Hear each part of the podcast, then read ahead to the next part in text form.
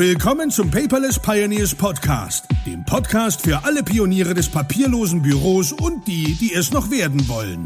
Spare dir Zeit und Ärger beim eigenen Experimentieren. Das hat dein Gastgeber André bereits für dich getan. Also lehn dich einfach zurück und genieße die Show. Hallo und herzlich willkommen zum Paperless Pioneers Podcast. Heute in der Episode Nummer 12 mit dem Thema Dein Elefant und sein Reiter. Ist ein komischer Titel, gebe ich zu, aber äh, im Laufe des Podcasts werden wir ihn gemeinsam ergründen. Denn es geht heute um das Thema Veränderungen. Und ähm, wenn du mit deinem papierlosen Büro anfängst oder schon längst dabei bist, dann hast du ja Veränderungen vorgenommen. Und eigentlich ist es für uns Menschen gar nicht so leicht, äh, Veränderungen überhaupt zu machen, dabei zu bleiben und sie dann auch später zu akzeptieren. Denn wir Menschen sind ja eigentlich Gewohnheitstiere. Ist ja auch so ein eigentlich allgemein bekannter Begriff. Und ich gebe zu, eigentlich hätte ich diese Episode schon weitaus eher in meinen Podcast noch einbauen sollen, aber manchmal ist man ja so ein bisschen betriebsblind und es ist einfach völlig untergegangen. Deswegen habe ich mir gedacht, 12 ist eine gute Zahl, hole ich heute einfach mal nach. Worum geht es genau? Stell dir einfach mal vor, oder besser gesagt, mach deine Augen kurz zu, es sei denn, du fährst gerade Auto oder mähst Rasen oder hast das Bügeleisen irgendwo stehen, ja. Wenn du die Möglichkeit hast, ohne dass du dich und andere gefährdest, mach mal kurz deine Augen zu. Und dann stell dir mal Folgendes vor. In deinem Körper wohnen zwei Seelen. Ergibt in der Summe natürlich eins, dich, ja, aber in deinem Körper wohnen zwei Seelen. Und zwar einmal dein Kopf mit dem Verstand, also sozusagen der Planer. Und einmal in deinem Bauch die Emotionen. Das sind eigentlich unsere Antriebe, die Macher. Ja?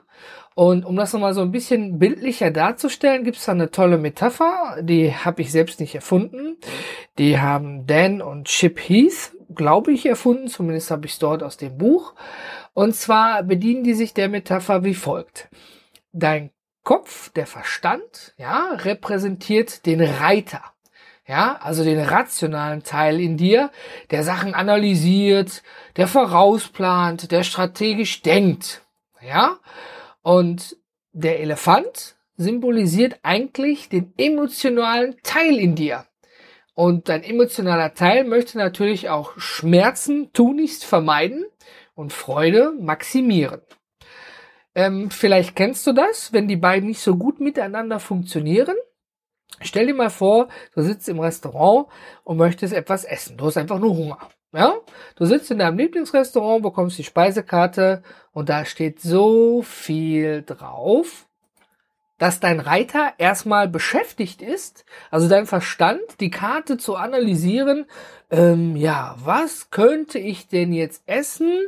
Was habe ich schon gegessen? Und, und, und. Während der emotionale Teil, der Elefant sagt, verdammt, ich habe Hunger.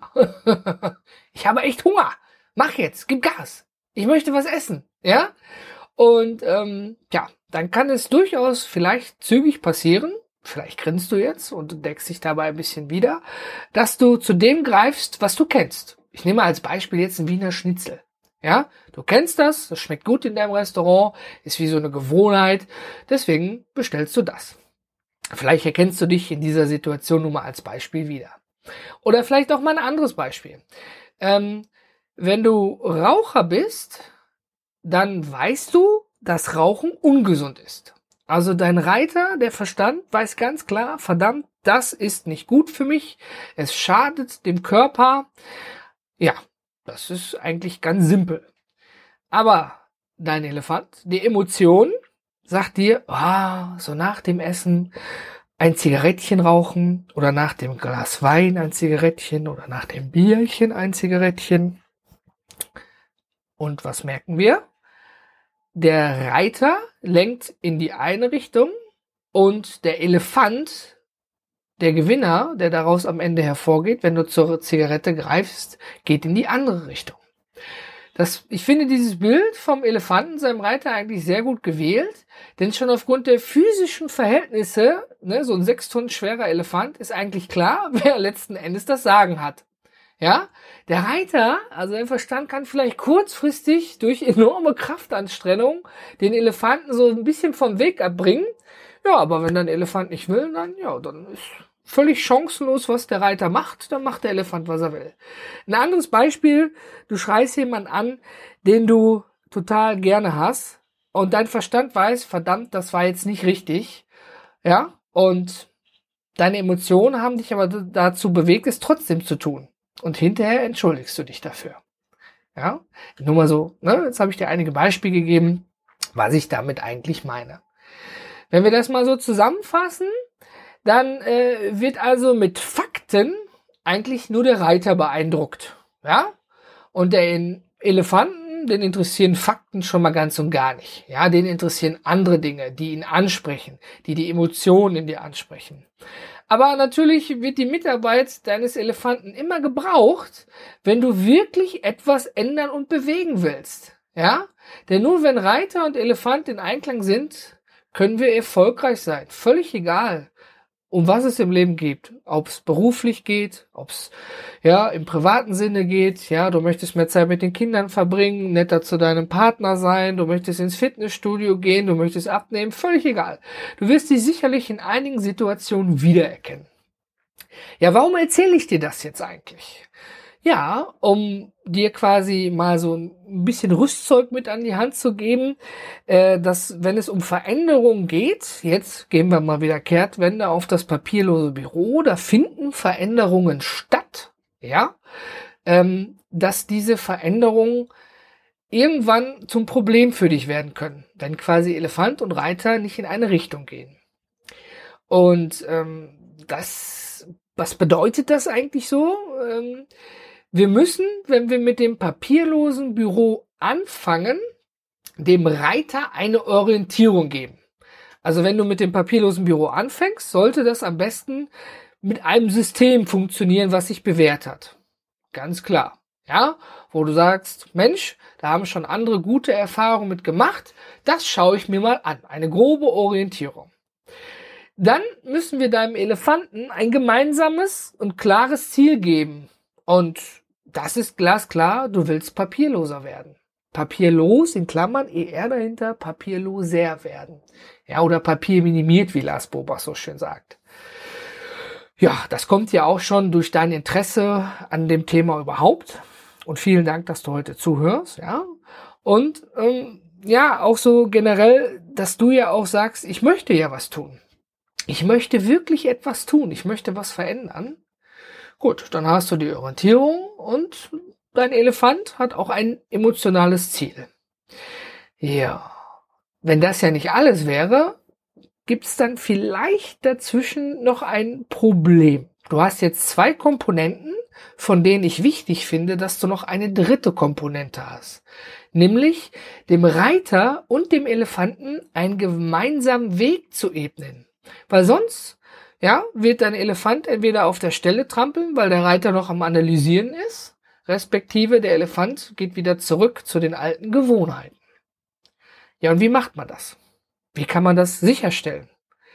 Ja, da habe ich äh, verschiedene Ansätze, und ich will dir mal ein Beispiel nennen, damit man motiviert bei der Sache bleibt, habe ich ja bei mir in meinem Kurs zum Beispiel die Möglichkeit gegeben, dass man ein Kurspaket wählt, wo man Zugriff auf eine Mastermind-Gruppe und ein persönliches Coaching hat. Ja, weil ich finde diesen Punkt ganz, ganz wichtig. Man kann verdammt viele gute Kurse machen. Da kriegt man das ganze Know-how dafür. Ja, da also der Elefant hat ne, ein klares Ziel, der Reiter ist orientiert, man läuft los und auf der Hälfte des Kurses hört man auf. Kennst du vielleicht, ja? Oder ich kenne es auch von mir selber. Ich möchte eine Diät machen, ist zwei Wochen super. Und dann sagt mein Elefant, ach verdammt, die Tüte Chips, die da im Schrank liegt, die lächelt dich doch an und du hast doch zwei Wochen durchgehalten. Da ist es nicht schlimm, wenn du ein paar Chips isst und schubst, ist die Tüte weg. Also ich denke, du weißt, was ich damit meine. Und um dir mal zu erklären, wie ich das bewerkstelligen möchte, ja, um quasi äh, dem Elefanten und dem Reiter einen Weg zu ebnen, ist wie folgt. Wenn man in der Mastermind-Gruppe ist, ja, dann ist man natürlich erstmal in einer exklusiven Gruppe, in der man sich mit vertrauensvoll mit den anderen Gruppenmitgliedern, die da auch in diesem kleinen Mastermind-Team, es ist bewusst klein, ja, da sind jetzt nicht 20 Leute drin, sondern ich sorge dafür, dass immer unter 10 Leute da drin sind, ja, damit man das auch alles handeln kann. Ähm, erstmal motiviert man sich darin gegenseitig, das ist klar, ja, aber ich gebe ja zum Beispiel mit meinem Kurs zehn Schritte zum papierlosen Büro, respektive zehn Abschnitte in viele kleine papierminimierte Schritte sozusagen unterteilt. Ja, also letztendlich äh, versuche ich damit ja, wie ich schon mal gesagt hatte, dem Reiter und Elefanten einen Weg zu ebnen, auf dem sie bleiben sollten, den sie nicht verlassen sollten, weil um sicherzustellen, dass es funktioniert. Aber damit ich auch sicher gehen kann, damit das funktioniert, gibt es zum Beispiel einmal im Monat ein sogenanntes Videomeeting. Da treffen wir uns dann online, ja, weil wir sind ja heute global und verstreut. Da treffen wir uns online, da ist kein Zwang hinter. Es ist einfach schön, wenn jeder Teilnehmer daran teilnimmt. Ja, Teilnehmer daran teilnimmt, ist auch gut. Und äh, was machen wir dann? Ähm, äh, wir könnten uns natürlich die ganze Zeit über das schöne Wetter und ich habe schon drei Blätter eingescannt unterhalten, ja, aber nein. Ich habe ein klares, strukturiertes Programm. Ich spiele quasi den Moderator oder den Coach, der quasi an der, an der Seitenlinie steht und sein Team beobachtet und Fragen stellt. Ja, das heißt, ich stelle ganz klare Fragen, zum Beispiel, was ist deine aktuelle Herausforderung?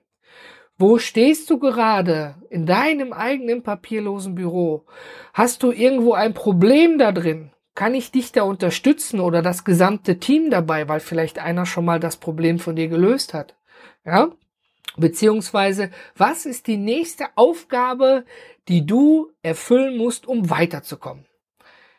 Ja, das hört sich nach einer einfachen Frage an, aber wenn wir mal diese Frage nehmen, ja, ähm, und übersetzen das mal anhand wieder eines Beispieles, wenn du, wenn dein Auto in die Werkstatt muss und du möchtest dir ein To-Do notieren, was machst du dann? Tippst du dir dann quasi ein Auto in die Werkstatt bringen? Das ist klar, das ist allgemein, ja, aber bevor du dieses Auto ja überhaupt in die Werkstatt bringen kannst, was wäre der nächste Schritt? Klar, Telefon packen, anrufen und nach einem Termin fragen. Ja, das wäre der wirklich nächste Schritt. Also unter Coach verstehe ich dann tatsächlich jemanden, der auch am Spielfeldrand steht und mal ins Spielfeld reingeht und quasi den, den, den Spielern, ja, also den Kursteilnehmern, wenn ich so sagen darf, ähm, eine Orientierung gibt und sagt, hier, da musst du was anpassen, da musst du was verändern. So ein Team macht ja schon auch durchaus verdammt viel selber. Es ist aber immer einfach cool, wenn man mal an den Rand gehen kann, sagen, hey Coach, ich habe da mal eine Frage, ich verstehe was nicht, ja, ähm, ich irgendwie, ne, mein Reiter dreht sich im Kreis mit dem Elefanten, irgendwas ist mir völlig unklar, kannst du mich da mal unterstützen? Also das ist so der Punkt drei, den ich versuche umzusetzen. Und ja, den ich nicht nur versuche, den ich ja tatsächlich umsetze, ne? aber letztendlich liegt es ja dann daran, ähm, wie die Teilnehmer ja mitmachen. Und das ist total toll in so einer Gruppendynamik, ja, wenn du dich in einer Gruppe befindest. Du hast jetzt schon das, den dritten Monat, das dritte Videomeeting. Alle deine Gruppenteilnehmer, mit denen du schon vertraut bist, die sagen dir, wir stehen da und da in den Lektionen, wir haben die und die Probleme gelöst. Dann frage ich dich, alle Augen richten sich auf dich und du sagst, ich habe noch nicht mal angefangen. Ja, was entsteht dann? Für dich entsteht ein kleiner Gruppenzwang. Ja, ich sag's bewusst, offen und ehrlich. Ja, ein Gruppenzwang entsteht, weil du möchtest ja nicht das Gefühl haben, oh, verdammt, die sind ja jetzt schon viel, äh, viel weiter als ich. Im Prinzip musst du dir das vorstellen wie in der Schule, ja. Das ist so ein psychologischer Effekt. Man möchte immer bei den coolen Kids sein, ne? Immer die, die, die schon weiter sind, ne? Die schon eine Klasse höher sind, bei denen möchte man eigentlich stehen, die sind ja cooler irgendwie. Ne? Also so mal beispielhaft gedacht. Und so versuche ich das zum Beispiel umzusetzen in meinem Kurs. Ich habe natürlich mein Buch, wie das papierlose Büro mit Evernote wahr wird. Ja, aber da kann ich das ja gar nicht so weitergeben ne, in so einer Videolektion kann man viele Dinge weitergeben, aber so ein Buch ist natürlich auch eher was für einen Selbstlerner, jemand, der sich das packt, wie ein Rezeptbuch, aufklappt, durcharbeitet, fertig. Aber ich erlebe dort ja auch ganz oft, dass dann irgendwelche Fragen offen sind, weil ja, nicht eigentlich, weil es unklar ist, sondern eher so für die persönlichen Bedürfnisse. Ja, nur weil dieses Abbild, äh, dieses System auf mich passt, heißt es ja nicht automatisch, dass es auf dich passt. Das bedeutet also letztendlich, dass du für dich noch kleinere, so ein Feintuning machen musst. Ja? Und ähm, da merke ich dann ganz oft, wenn ich in Gespräche gehe, jemand sagt, ja, André, immer die smarte Ordnerstruktur, ich habe da noch mal so zwei, drei Fragen, weil das ist irgendwie, für mich passt das nicht, weil ich habe noch äh, zwei Kinder mehr als du und ich muss halt irgendwie noch so machen, weil ich ja nicht nur ein Haus, sondern eine Wohnung verwalten muss für meine Tochter und was weiß ich, ja, dann fängt der Reiter an zu analysieren, wie kann ich das und wenn und überhaupt und ob und jetzt kann ich ja gar nicht das Papier wegschmeißen, weil dann am Ende ja krass und hier und dann, ah, also ich denke, du weißt, was ich meine. und da ist es dann gut, wenn jemand sagen kann, halt, stopp, lass uns mal gemeinsam kurz überlegen. So und so können wir das doch gestalten. Wie fühlst du dich dabei? Funktioniert das für dich? Ist das gut? Ja, dann gibt es nur ein Ja oder Nein. Ne? Für mich ist immer wichtig, völlig egal, ob, ob es ein Kursteilnehmer oder einfach nur jemand ist, der mir eine Frage stellt. Für mich ist immer wichtig, dass die Menschen, denen ich etwas sage, versuchen auch so ein bisschen selber mitzudenken. Ja, ich kann, ich kann, ich kann jemandem immer einen Keks geben und dann muss er ihn schon selber essen. Ich kann jemanden aber auch einen Keks in den Mund legen und er muss nur noch zubeißen. Aber ich finde, dadurch hat man nicht immer was gelernt. Ja, weil Fakt ist natürlich, dass das beste Wissen, was man dir gibt, nützt ja nichts, wenn es nicht umgesetzt wird. Denke ich. Und da kommen wir wieder zurück zu Verhalten. Und Verhaltensänderungen sind sehr, sehr schwierig. Und ich denke, da fühlst du dich genauso angesprochen wie ich mich auch, wenn meine Frau zu mir sagt, Schatz, hier komm, leg das mal bitte weg. Jeden Tag muss ich das für dich wegräumen. Warum ist das so? Verstehst du das nicht, was ich von dir möchte? Natürlich versteht mein Reiter, was meine Frau von mir möchte. Aber mein Elefant hat sich von diesem vielleicht noch nicht angesprochen gefühlt. Ja, und das führt dann immer zu Streit. Und ähm, da habe ich noch kein Allgemeinrezept gefunden. Wenn du eins hast, dann bitte schreib es mir. ich habe es noch nicht gefunden. Aber zumindest habe ich ein System gefunden, wie ich dich dabei unterstützen kann, dass du dein papierloses Büro umsetzen kannst. Ja, ähm, noch als kleinen Tipp, woher ich diese Informationen eigentlich habe, die ja auch allgemein im Leben hilfreich sein können. Es handelt sich um ein Buch, das heißt Switch, einfach nur Schalter. Das ist von Chip und Dan Heath, so heißen die beiden. Und ähm, das ist mit ganz vielen Beispielen behaftet und so ein bisschen psychologisch angehaucht. Und ähm, wenn du zum Beispiel Unternehmer bist und ähm, äh, viel in Coachings unterwegs bist, ist das sicherlich auch ein gutes Buch für dich. Oder wenn du nur sagst, hey, ich möchte im privaten Umfeld oder auf meinem Arbeitsplatz was verändern, ich möchte Veränderungen hervorrufen, dann solltest du dir dieses Buch mal reinziehen. Kann man das so sagen? Ja, durchlesen. Ja, wir sind ja auch nicht mehr 16. Ne? Aber ich werde es in den Show Notes verlinken. Und ähm, was ich vorhin gesehen habe bei iTunes, ich habe bei iTunes meine erste Bewertung bekommen. Vielen, vielen Dank dafür. Das finde ich total klasse. Ähm, es war jetzt keine Rezension dabei, es war jetzt nur eine Sternebewertung. Ne? Wenn eine Rezession dabei gewesen wäre, würde ich mich noch mehr darüber freuen. Ja, aber an den oder die unbekannte Zuhörerin vielen, vielen Dank für die Unterstützung und das Commitment, dass dir gefällt, was ich mache.